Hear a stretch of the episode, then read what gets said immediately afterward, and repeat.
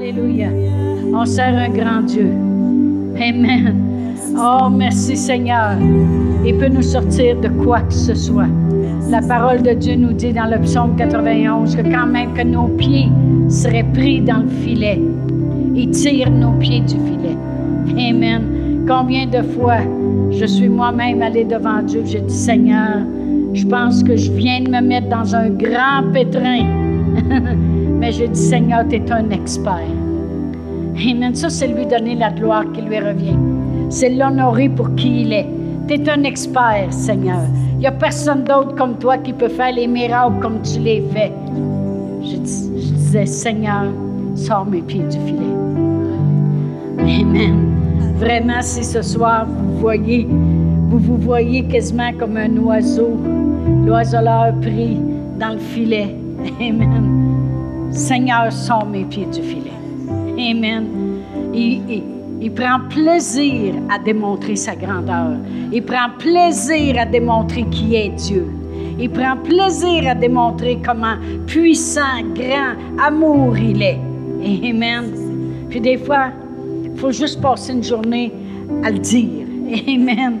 À, à l'honorer pour qui il est. Oh, gloire à Dieu. Merci Seigneur. Il y a toujours des moyens qu'on n'aurait jamais pensé. Premièrement, il ne nous demandera jamais de faire quelque chose de possible. Il nous demande toujours de faire l'impossible. Pourquoi? Parce qu'il veut se démontrer au travers de nous. Il veut montrer à qui on appartient, et quelle sorte de Dieu qu'on sert. On sert un grand Dieu. Amen. Oh, gloire à Dieu. Pasteur Réal et moi, une fois, on était sur une base militaire en Abitibi. Et puis, euh, il n'y avait aucune porte de sortie. Mon témoignage est long comme le bras. Aucune porte de sortie. C'était impossible. La base militaire allait fermer. Euh, mon mari est en charge des civils. Et puis quand une base militaire ferme, les civils, des fois, ils se graissent un peu, puis ils disent, de toute façon, ça va être mis à l'abandon, on va prendre des choses. Il y avait besoin de quelqu'un sur place qui connaissait les hommes, qui connaissait la base, puis quelqu'un d'intègre. Amen. Puis son capitaine voulait sortir de la base. Mais il y a juste une chose le naturel contre le surnaturel, ça marche pas. Amen. Puis moi, j'étais une femme qui priait, puis j'allais devant Dieu, je non, Seigneur, ça fait quatre ans qu'on est ici parmi les bébites, il est temps qu'on sorte. Tu as quelque chose de meilleur pour tes enfants. C'est la différence entre moi et les autres. Puis moi, c'est pas qu'on est plus fin que les autres, c'est qu'on a un Dieu qui est différent de ceux des autres. Amen. Et puis, la dernière, en dernier dernier, tout était terminé. Depuis mars, depuis le mois de mars que les transferts, c'était tout terminé. Au mois de juin, le téléphone a sonné sur la base. Puis on dit, Paulus, veux-tu être transféré au Nouveau-Brunswick? Yes! Quand on est arrivé là, ça a donné que la secrétaire qui travaillait où mon mari allait se rapporter pour travailler le bureau, elle était notre voisine à Valcartier, quasiment 10-12 ans auparavant. Elle dit, on avait assez hâte que vous arriviez. Elle dit, moi j'ai hâte de voir ta femme parce qu'elle m'avait connue, pas sauvée. elle m'avait connue dans la peur et toutes ces choses-là. Alors elle est venue me voir.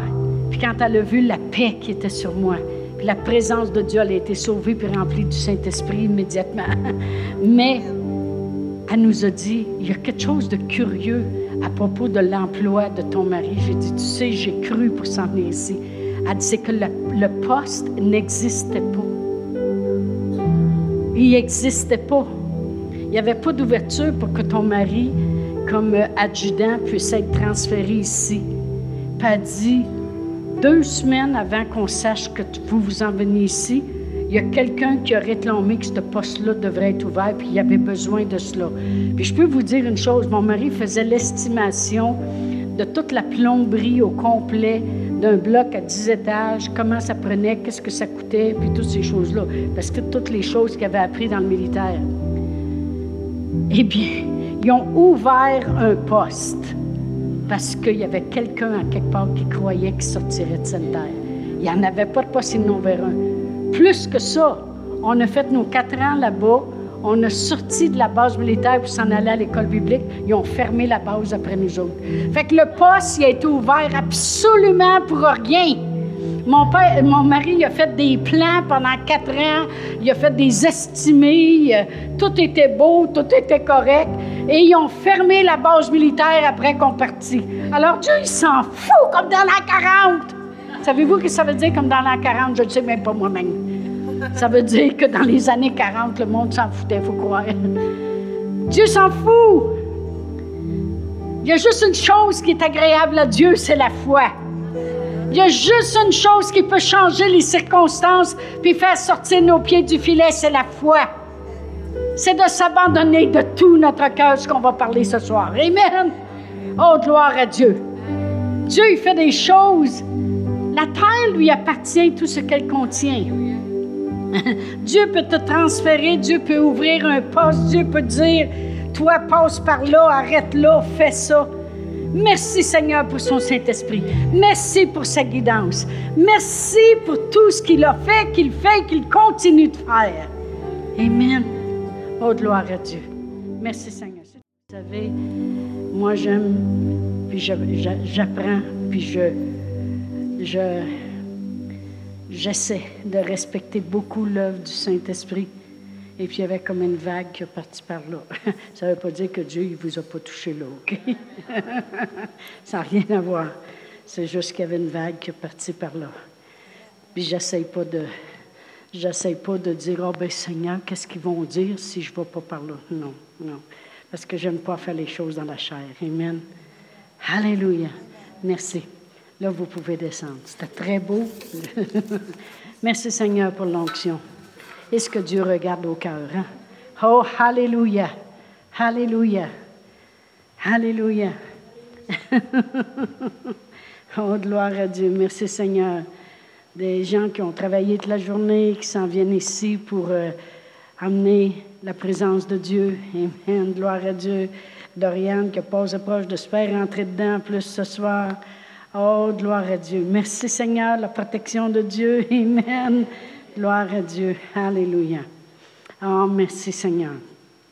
Eh bien, je vais juste euh, effleurer euh, mon sujet. Vous savez que depuis déjà deux semaines passées, on a commencé une, petite série, et puis euh, sur le Proverbe 3, versets 5 et 6, qui dit Confie-toi en l'Éternel de tout ton cœur ne t'appuie pas sur ta sagesse. Reconnais-le dans toutes tes voies, puis il va aplanir tes sentiers. Puis on a dit pour, il va aplanir tes sentiers. Ça veut dire peu importe les routes que tu devras prendre dans la vie et tout ce qui pourrait s'élever, toi tu vas rouler doux. C'est une super de belle promesse. C'est une, euh, une très belle écriture de la parole de Dieu qui nous démontre comment Dieu veut que ça roule doux dans notre vie. Il y a des gens qui ont de la misère à croire que Dieu veut le meilleur pour eux. Oh mon Dieu. Euh, j'ai vu qu'il y a des gens qui n'avaient rien dans le monde, qui n'avaient rien, je veux dire, il n'y avait pas le bonheur, il n'y avait pas la paix, il n'y avait même plus les finances, il n'y avait même plus rien. Ils se sont tournés vers Dieu et puis se sont mis à, se bâtir une vie, à se bâtir de la joie, du bonheur et à obtenir des choses. Amen, gloire à Dieu. Dieu, il n'y a rien contre qu'on obtienne les choses. C'est lui qui les a créées puis les a mis sur la terre. Amen. S'il y avait quelque chose contre l'or, il y avait juste à faut la créer, cet or. Amen. Mais il l'a créé, puis il l'a mis dans le jardin d'Éden, puis il a même dit à Adam, regarde, par là, il y a de l'or. il a même montré où c'était. Oh, gloire à Dieu. Merci Seigneur. Alors, on a parlé les premières semaines, confie-toi en l'Éternel, puis on a dit que l'Éternel, ça veut dire Dieu. Et c'est ça que Dieu avait dit à Moïse. Je suis Dieu. Quand il avait dit, dis-leur, quand ils vont te demander, c'est qui qui t'envoie? C'est qui qui? Dieu. Il n'y en a pas cinquante, il y en a un. Un seul Dieu. Ma soeur Sylvie, elle chante ça des fois. Il y a un seul Dieu qui règne dans les cieux. La chanson, c'est sur l'Ancien et le Nouveau. Amen. Il y a juste un seul Dieu. Puis Dieu, il dit, je suis Dieu. Il n'y en a pas cinquante, je suis Dieu. Et puis, il faut le connaître. Et puis, on a vu aussi que, par, grâce au Saint-Esprit, on peut connaître qui est Dieu. Parce que c'est lui qui nous révèle les choses de Dieu. Amen. Et après ça, on a parlé de tout ton cœur. Et puis, euh, j'ai démontré que des gens qui vont, ils ont de la misère à se confier en Dieu parce que autres, le cœur n'est pas là tout, c'est tout dans le raisonnement. Il faut tout qu'ils raisonnent les choses. Oui, mais, oui, mais, oui, mais, oui, mais. Vous savez, dans ton cerveau, c'est un oui, mais. Hein? Oui, tu dis ça, mais. Oui, tu dis ça, mais. Tu connais pas ma situation. Mais, mais, mais, mais. Il y, en a que c'est pas de tout leur cœur, c'est dans tout le oui, mais. OK? Dans le raisonnement. Ou il y en a que c'est moitié-moitié. on a vu que Salomon, il avait été de tout son cœur au début, même à un moment donné, avec toutes les femmes qu'il a eues, puis toutes les, les gens. Il y en avait plusieurs qui avaient plusieurs femmes. Ce n'est pas les femmes. Le problème, ce pas les femmes. C'était les sortes de femmes. OK? On n'est pas un problème, nous. La parole de Dieu dit qu'on est un cadeau de l'Éternel. Hey, hein? Que celui qui trouve une femme intelligente trouve une perle, quelque chose de grand prix. Amen. Le problème, ce n'était pas les femmes, c'était les sortes de femmes qu'il y avait. C'était des femmes étrangères qui avaient des dieux. Ah, des malottes, puis des, toutes sortes d'affaires. Et puis, il a ouvert une porte. Il a ouvert une porte, puis qu'est-ce que ça l'a fait? C'est que son cœur, il est devenu moitié-moitié. Moitié Dieu, puis moitié qu'est-ce que Maloc peut faire? Moitié Dieu, puis moitié, comprenez-vous? Il faut faire attention. Et c'est ça que je veux parler ce soir. À propos du cœur, c'est comme si je n'avais pas fini ce que j'avais à dire la semaine passée. Fait qu'on n'est même pas rendu à l'autre bout. Alors, on va aller à Proverbe 4, verset 23. La parole de Dieu dit, garde ton cœur plus que toute autre chose. il y en a que c'est le conditionnement physique, puis il ne faut pas qu'il y ait une graisse de bourrelet, puis euh, tout le kit au complet.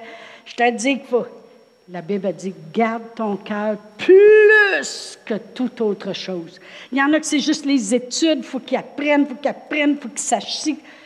Garde ton cœur plus que toute autre chose.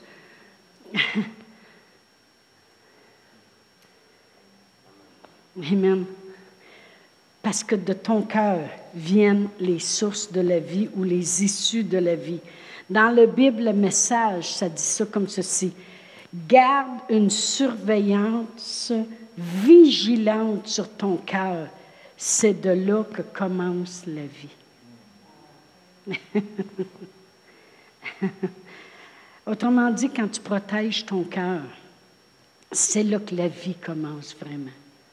Protège ton cœur de différentes choses. Ça demande des efforts.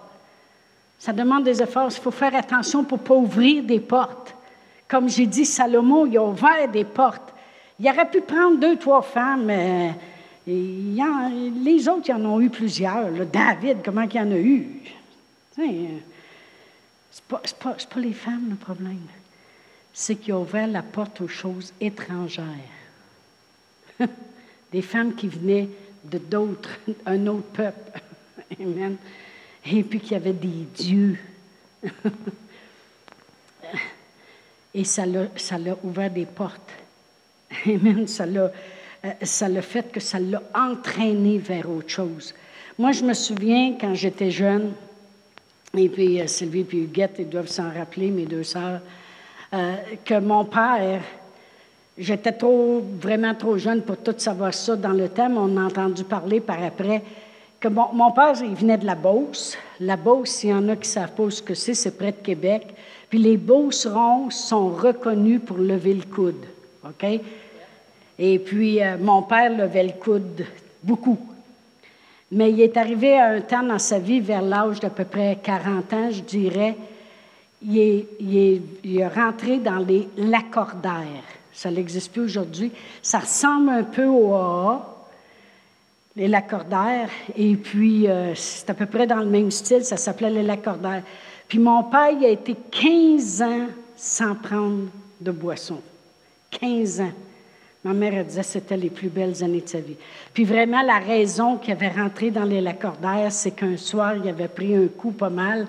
Et puis ma mère est enceinte, puis quand il l'a poussé, il est arrivé sur le coin du mur. Puis le lendemain, il a montré son dos. Et puis, il a dit jamais plus, jamais plus, je vais prendre de boisson, puis il est rentré dans les lacordaires. Ça faisait 15 ans. Et puis, à un moment donné, ben, ma mère, elle a vieilli, elle est retournée sur le marché du travail, quand elle a eu tous ses huit enfants, plus deux qui sont morts en naissant, dix, plus trois fausses couches, treize. Après tout ça, elle dit, moi, je vais être libre un peu, là, je vais sortir de la maison. Alors, euh, elle est allée sur le marché du travail. Et puis, ils ont commencé à se faire des, amis.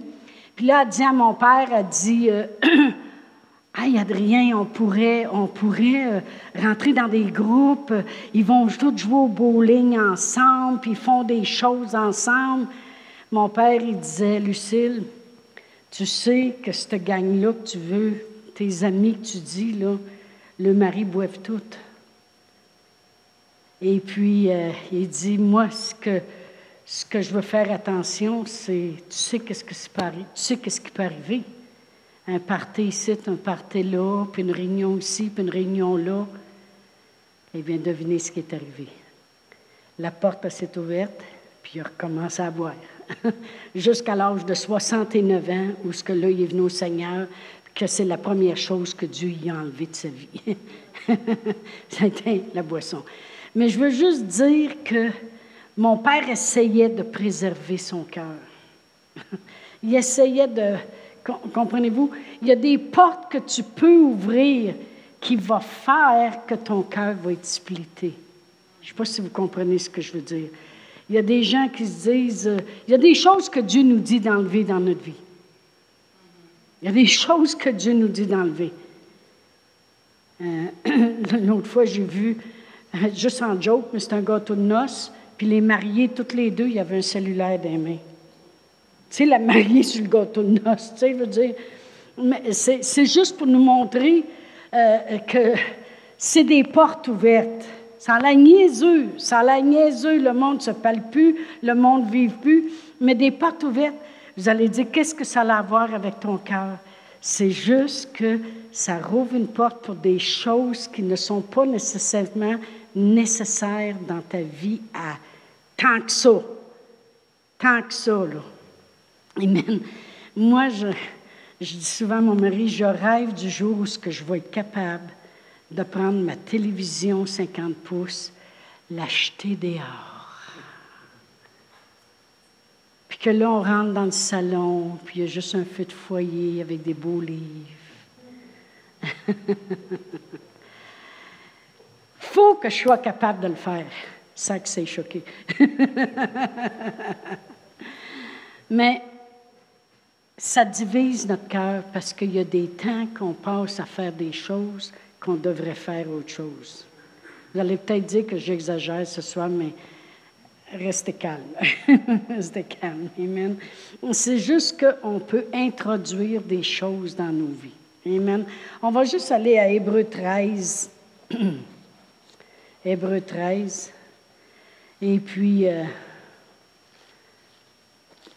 je vais lire le verset 9. Euh, Ça dit, Ne vous laissez pas entraîner par des doctrines diverses et étrangères, car il est bon que le cœur soit affermi par la grâce et non par les aliments qui n'ont servi à rien à ceux qui s'y sont attachés.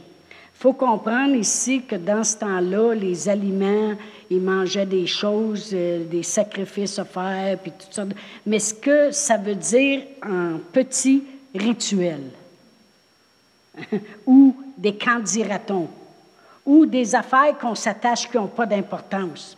Ce que l'apôtre Paul il dit, il dit, il est bon que le cœur soit affermi par la grâce et non pas par toutes sortes de petites choses à côté des choses que vous mettez de l'importance ou ce qui n'y en a pas d'importance. Il dit, il n'y en a plus d'importance de qu'est-ce qu'on mange qui peut nous nuire. En Jésus-Christ, on est des nouvelles créations. Comprenez-vous, on n'est plus sous la loi. C'est ce que ça veut dire ici. Alors, ça dit, ne vous laissez pas entraîner par des doctrines diverses et étrangères, car il est bon que, la grâce, que, le cœur soit affermi par la grâce et non pas par le charnel, par les rituels, par les candidatons, par des choses insignifiantes qui n'ont plus d'importance maintenant.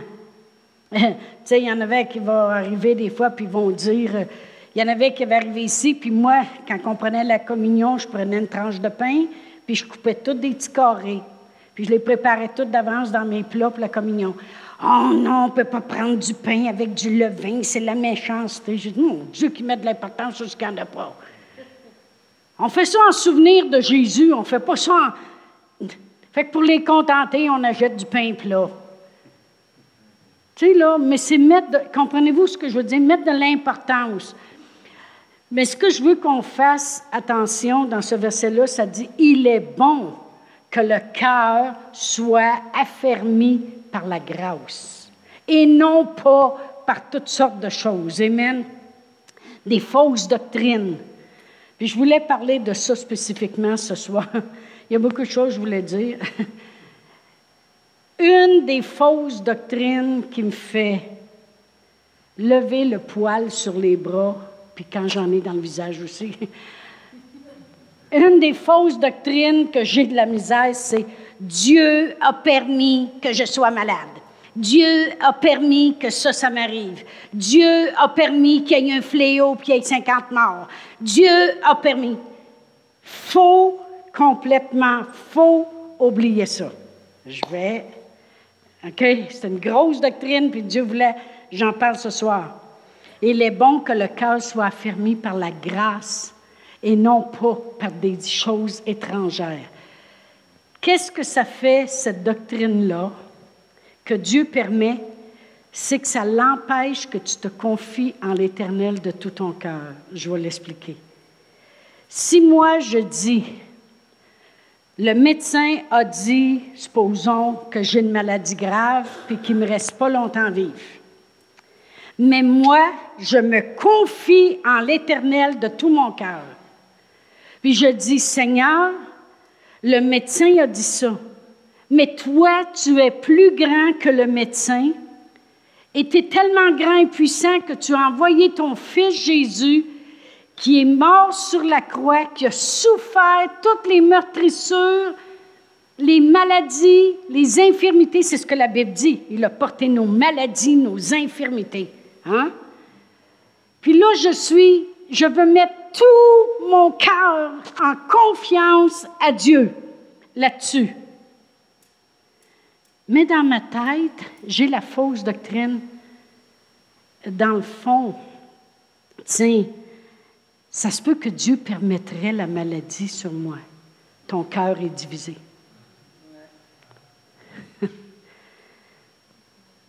Il se peut qu'il se soit passé des choses dans nos vies et que la grâce de Dieu nous a amenés à sortir le bon. Tout concourt au bien de ceux qui aiment Dieu. Parce que vous aimez Dieu, vous avez regardé quand même quelque chose de bon. C'est parfait. Comprenez-moi. Parce que vous aimez Dieu, tout concourt au bien de ceux qui aiment Dieu. Parce que vous aimez Dieu de tout votre cœur, même a une chose vous est arrivée, vous êtes capable de dire, je le sais, pareil que Dieu m'aime, puis je le sais que ça va bien aller. Ça, je suis d'accord, 100% très biblique. Mais moi, je parle de se confier en l'Éternel de tout notre cœur. Puis si tu dis, oui, mais Dieu, il, il a permis que, ça, que mon enfant soit malade. OK? Toi, tu ne le permettras pas, par exemple. Mais Dieu peut le permettre. Dieu dit, si méchant comme vous l'êtes, vous savez donner de bonnes choses à vos enfants, combien plus mon Père dans le ciel ne vous donnera-t-il pas ce que vous demandez? Toi, quand tu vas regarder ton enfant malade, tu vas dire, j'aimerais bien mieux que ça m'arrive à moi qu'à lui. Puis toi, tu es assez fin pour pas vouloir ton enfant malade, mais tu dis, oh Dieu, lui, par exemple, il est capable de permettre la maladie. Tu es plus fin que Dieu. Parce que toi, tu ne voudrais même pas que ton enfant soit malade. Puis tu dis que Dieu, lui, c'est correct avec lui. Ça, ça divise ton cœur. Parce que si moi je pense comme ça, bien, si le médecin me dit que j'ai une maladie grave puis qu'il m'en reste pas long, puis que je pense que Dieu peut permettre cette maladie-là, je n'aurai pas la foi pour être guéri. Alors je ne pourrai pas me confier en Dieu de tout mon cœur, de, de le reconnaître dans toutes mes voies, puis de voir mon sentier s'aplanir devant moi. Je ne pourrai pas. C'est pour ça que dans Hébreu 13, c'est écrit, il est bon que le cœur soit affermi sur la grâce de Dieu. C'est quoi la grâce de Dieu? Hey! La grâce de Dieu, c'est que Dieu nous a fait grâce. On méritait d'aller en enfer, mais Dieu dit non. Mon fils va y aller, je te fais grâce, tu n'auras pas besoin d'y aller. On aurait mérité d'être malade parce qu'on ne servait pas Dieu puis toutes sortes de choses. Mais Dieu il a dit non, je te fais grâce. Mon fils va porter tes maladies pour, pour tes portes. On méritait la pauvreté.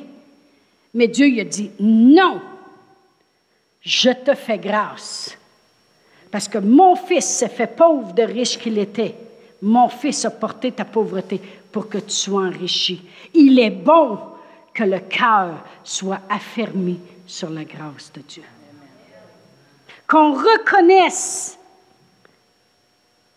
qu'on puisse se mettre à genoux et dire Seigneur, merci d'avoir été gracieux envers moi. J'aurais sûrement mérité toutes ces choses-là parce que je ne te servais pas, je ne te connaissais pas, je ne savais pas comment tu es un Dieu d'amour. Puis j'étais perdue.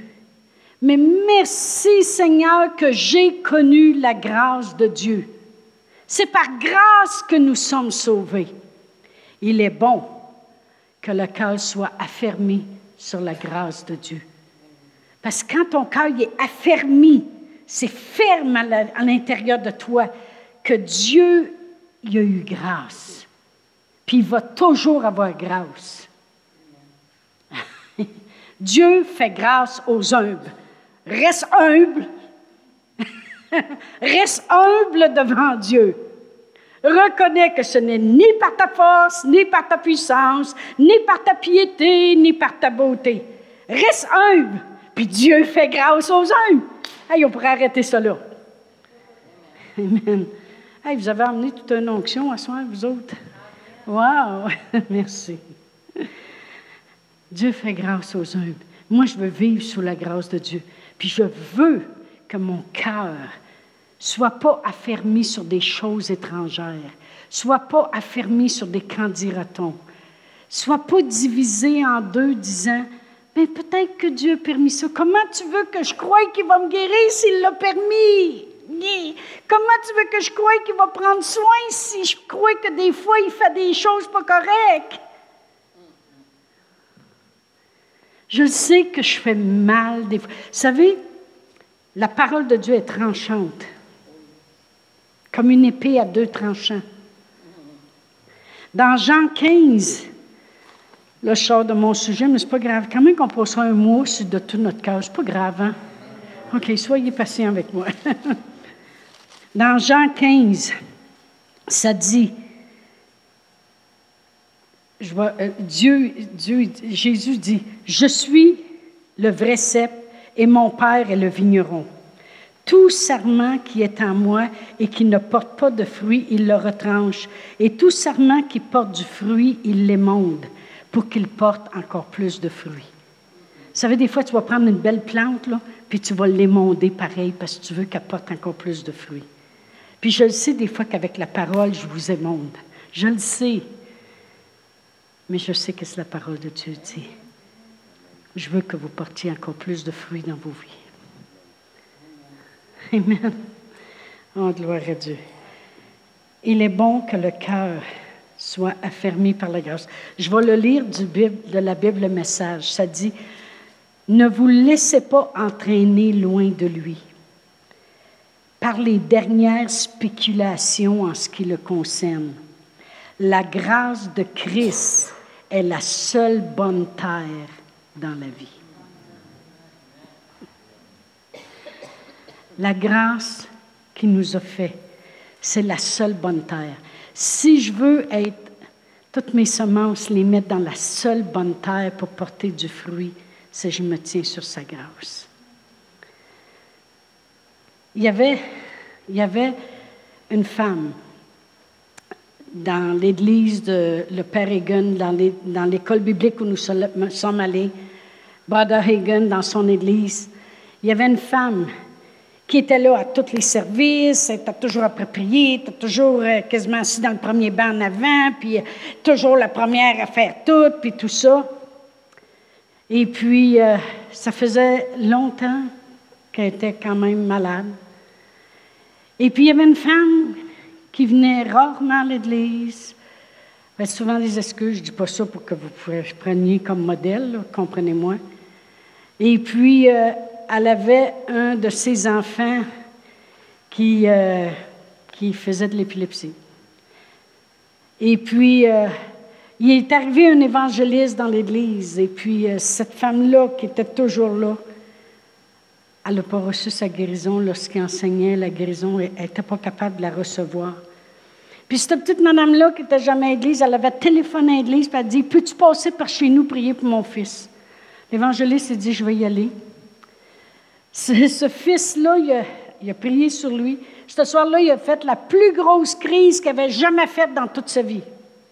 Quand il est arrivé à l'hôpital, le médecin qui était là l'a vu, il dit, oui, mais les médicaments qu'il prend sont complètement néfastes pour lui. C'est pas ça qu'il devrait prendre du tout. Il était guéri instantanément, avec les bonnes choses. Mais ce que là, Brother Hagen, il est allé devant Dieu puis il a dit Seigneur, explique-moi quelque chose. Est-ce qu'elle est église à tous, les fois que les portes sont ouvertes, elle est toujours la première à vouloir faire ci, faire ça, être la patente? Seigneur dit Tu vois-tu? Elle essaye par tous ses moyens à elle. Puis il dit Jamais qu'elle vient devant moi, elle dit Oh, que tu es grand, Seigneur. Jamais qu'elle s'humilie ou qu'elle me loue. Jamais. Puis il dit, quand, puis elle est toujours après me demander, me demander, me demander, me demander. Puis il dit, j'ai vu comme une balance, vous savez, les anciennes balances qui avaient deux soucoupes. Puis il dit, dans une des soucoupes, c'était toutes ses demandes. Puis il dit, si elle me louerait, elle me glorifierait pour qui je suis autant qu'elle demande, je pourrais répondre. Mais il dit l'autre, il dit l'autre, si tu savais comment qu'elle vient toujours avec un cœur de repentance. Seigneur, je sais que de moi-même, je ne fais pas grand-chose. Puis je sais que je ne suis pas toujours, euh, après, après être à l'Église, j'ai toutes sortes d'excuses, j'ai toutes sortes de raisons. Mais Dieu, tu es tellement bon. Tu es tellement puissant. Oh Dieu, je sais que, que tu peux faire ces choses. Puis je te remercie d'avance. Il dit, elle a un cœur de reconnaissance continuellement pour qui je suis. Quand la parole de Dieu dit, il est bon que le cœur soit affermi par la grâce de Dieu et non pas par des fausses doctrines, des rituels, des candidatons, des, des choses étrangères. C'est important. Parce que juste un faux enseignement peut te voler tellement il y a des gens qui se sont fait enseigner que, euh, ah, faut être pauvre, la Bible a dit de se contenter de ce qu'on a. Oui, la Bible a dit apprends de te contenter, dans le sens, laisse pas ton cœur s'emporter à juste vouloir, vouloir, vouloir, vouloir avoir des choses. Mais si tu veux avoir des choses parce que tu veux bénir, ton cœur, ce n'est pas de vouloir avoir des choses, c'est de pouvoir bénir. Comprenez-vous la différence? Fait qu'il y a des gens qui vont marcher à côté de la traque toute leur vie, puis vont s'empêcher d'être une bénédiction juste parce qu'ils ont entendu que c'est bon de rester pauvre. La louange puis la reconnaissance de qui Dieu est. Vous savez, je n'avais pas planifié le début de la soirée quand j'ai parlé de sanitaire puis comment Dieu c'était, je n'ai même pas pensé à ça deux minutes avant d'arriver ici. Puis par l'onction de la louange ce soir, le Seigneur voulait qu'on reconnaisse comment il est grand. Puis il est bon, c'est bon que notre cœur soit affermi sur la grâce de Dieu. Vous savez, euh, euh, David, vous savez, on a lu dans les semaines passées que Salomon, dans sa vieillesse, à cause de ses femmes étrangères, son cœur n'était plus entier envers Dieu comme l'avait été son père David. Vous vous souvenez qu'on a lu ça en quelque part dans la Bible? Mais vous savez comment était David? Avez-vous déjà lu le psaume 103? Mon âme bénit l'Éternel et n'oublie aucun de tes bienfaits. C'est toi qui guéris toutes mes maladies. Ça, c'est le psaume 103, versets 1, 2, 3, 4. C'est toi qui guéris toutes mes maladies, qui pardonnes toutes mes iniquités. C'est toi qui me fais rajeunir comme l'aigle. C'est toi qui me rassasies de bien dans ma vieillesse. Ça, c'est comme ça qu'il parlait David. Il reconnaissait puis il affermissait son cœur. Parce que ça n'a pas toujours été facile pour David. Et quand Saül, il courait après lui pour vouloir le tuer, c'était son beau-père. Tiens, es-tu content que ton beau-père ne veut pas te tuer? Tiens, non, mais tiens, c'est intéressant. Puis il y avait la puissance pour le tuer. Mais David affermissait son cœur sur la grâce de Dieu. sur la grâce de Dieu. Il dit, mon âme bénit l'Éternel. J'oublierai aucun de ses bienfaits. Aucun. Ça veut dire qu'il prenait le temps de chercher tout ce que Dieu faisait. Puis c'était pas un que son beau-père voulait le tuer. C'est qu'à un moment donné, il était caché dans une caverne, la caverne d'Adulam. Puis je ne sais pas combien, que c'est au-dessus de 200-300, qui se sont assemblés avec lui. Puis c'était tout le monde sur la dépression, dans la pauvreté, découragé, puis tout ça. Ça, c'était sa gang. Mais c'est tout ce même monde-là qu'à la fin de ses jours ont donné des billions pour construire l'Église, le temple de Dieu. Parce qu'il affermissait son cœur sur Dieu est bon, ça se répandait sur les autres. Il affermissait son cœur sur Dieu, est bien capable, ça se répandait sur les autres. David, il ne s'est pas promené en disant, je pense que Dieu a permis que je rentre dans cette famille-là où ce que mon beau-père veut me tuer pour que j'apprenne quelque chose. Non, il se cachait et il disait Hey, beau-père, euh, un instant, là, change de gars. il n'acceptait pas ça comme une chose que, Dieu aurait permis dans sa vie. S'il l'aurait accepté comme Dieu aurait permis, il avait rien qu'à rester là, puis il aurait passé au cash. Passé au cash, vous savez ce que ça veut dire? Quand tu passes au cash à l'épicerie, tu payes pour, OK? OK. Il est bon que la grâce, que le cœur soit affermi sur le salut que Dieu nous a donné. Il est bon que le cœur soit affermi sur la guérison qu'il a pourvue. Il est bon que le cœur soit affermi sur la provision qu'il nous a donnée. Il est bon que le cœur soit affermi sur la délivrance qu'il nous a donnée. Il est bon que le cœur soit affermi sur la protection qu'il donne dans nos vies. Il est bon que le cœur soit affermi sur l'amour qu'il a envers nous. Il est bon que le cœur soit affermi sur l'héritage que Jésus nous a procuré. Il est bon que mon cœur soit affermi sur qui est Dieu. Confie-toi en l'Éternel de tout ton cœur, mais affermis-le ton cœur. On va se lever de Non. Je n'ai pas tout à fait prêché ce que je devais, mais ce n'est pas grave. Dieu est bon. Amen. oui. Une chance que plusieurs semaines d'une année. Merci Seigneur, gloire à Dieu. Ah, Père éternel. Père éternel, dans le nom de Jésus, ma prière ce soir, Seigneur, c'est que notre cœur soit affermi, Seigneur. Notre cœur soit affermi sur la grâce que tu as eue envers nous, Seigneur. Combien notre Seigneur Jésus-Christ a payé le prix, Seigneur, pour que notre cœur ne soit plus ébranlé, pour qu'on ne soit plus comme les vents de la mer emportés d'un flot et l'autre, pour qu'on ne soit plus, Seigneur, euh, ces gens qui, qui sont indécis, Seigneur. Mais au contraire, Seigneur, merci, Seigneur, d'affermir le cœur des gens qui sont ici présents ce soir. Seigneur, et tous ceux qui nous écoutent, Seigneur. Père éternel, nous prions pour les gens qui nous écoutent présentement, Seigneur. Qu'eux aussi, lorsqu'ils reçoivent la parole, que leur cœur soit affermi sur la grâce de Dieu, la grâce qui nous a été faite en Jésus-Christ. Oui, Seigneur, que l'on connaisse davantage, Seigneur, tout ton amour. Au nom de Jésus, Amen. S'il y en a qui étaient ici pour la première fois et que vous ne vous êtes jamais arrêté pour dire, le Seigneur Jésus est vraiment venu mourir pour moi, pour que j'aie la vie, la vie en abondance, me sauver. Si vous ne l'avez jamais reconnu, on va prier ensemble. C'est très important de le reconnaître comme votre sauveur, de reconnaître que Dieu y avait un plan, puis son plan il était parfait. Alors, si vous voulez, on va prier ensemble. Père éternel, je crois dans mon cœur que Jésus est venu, envoyé de toi, rempli d'amour.